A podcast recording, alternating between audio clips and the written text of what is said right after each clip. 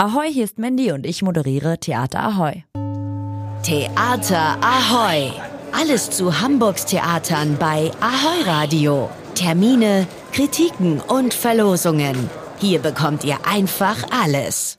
Das Lehrstück Lindbergflug ist ein Experiment, bei dem man noch nicht weiß, wie es endet. Das Publikum ist beteiligt, sowie Schauspielende und verschiedene MusikerInnen, wie zum Beispiel Ted von den Goldenen Zitronen. Kombiniert werden zwei Stücke von Bertolt Brecht. Ole Fram vom Kollektiv Linia gibt uns einen genaueren Einblick. Wie seid ihr denn darauf gekommen, zwei Stücke von Bertolt Brecht miteinander zu kombinieren? Lindbergflug und das Lehrstück sind ja 1929 zuerst aufgeführt worden auf demselben Festival und soweit wir das wissen, seitdem nie wieder aufgeführt worden. Was äh, seltsam ist, weil in dem einen überquert ja einer mit dem Flugzeug äh, den Ozean und in dem anderen geht es darum, dass Flieger abgestürzt sind und man die Frage hat, hilft man ihnen oder hilft man ihnen nicht. Wie kann ich mir das jetzt vorstellen? Was passiert eigentlich auf der Bühne?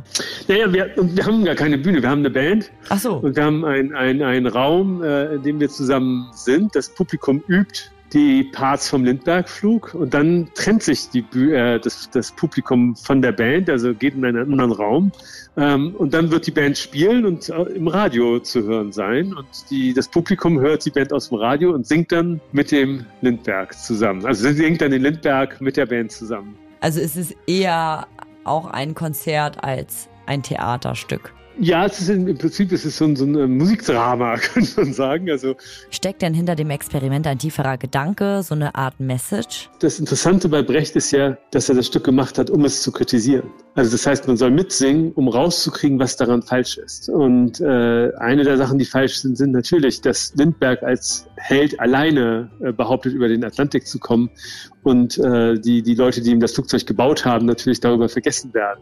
Es geht natürlich darum, nochmal darüber nachzudenken, was das Publikum im Theater eigentlich ist. Brecht hat ja gewollt, dass das äh, oder gesehen, dass das äh, Publikum sich verändert, dass das stumme Zuschauen eigentlich vorbei ist. Und in unseren Social Media Zeiten würde ich sagen, ist das ja noch mal mehr so. Vielen Dank, Ole Fram. Vom 30. November bis zum 2. Dezember erlebt ihr das Lehrstück Lindbergh Flug auf Kampnagel. Ihr kennt doch sicher die Geschichte von Peter Pan, der niemals erwachsen wird und auf der Fantasieinsel Nimmerland Abenteuer erlebt.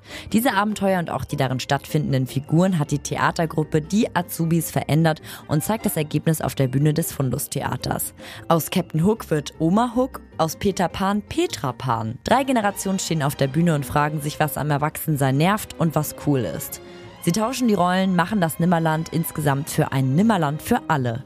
Seht das Stück Petra Pan, Oma Hook und Wendy Abenteuer im Nimmerland zwischen dem 23. und 26. November. Das Theaterstück ist für die ganze Familie geeignet. Im Rahmen der Altonaer Kulturmeile gibt es nächste und übernächste Woche wieder kulturelle Veranstaltungen. Am 19. November seht ihr den Film Glaube, Liebe, Hoffnung von Simone Jung im Zeise und am 20. November gibt es in der Christianskirche eine Lesung mit Dorothee Röhrig zu ihrem Buch Du wirst noch an mich denken.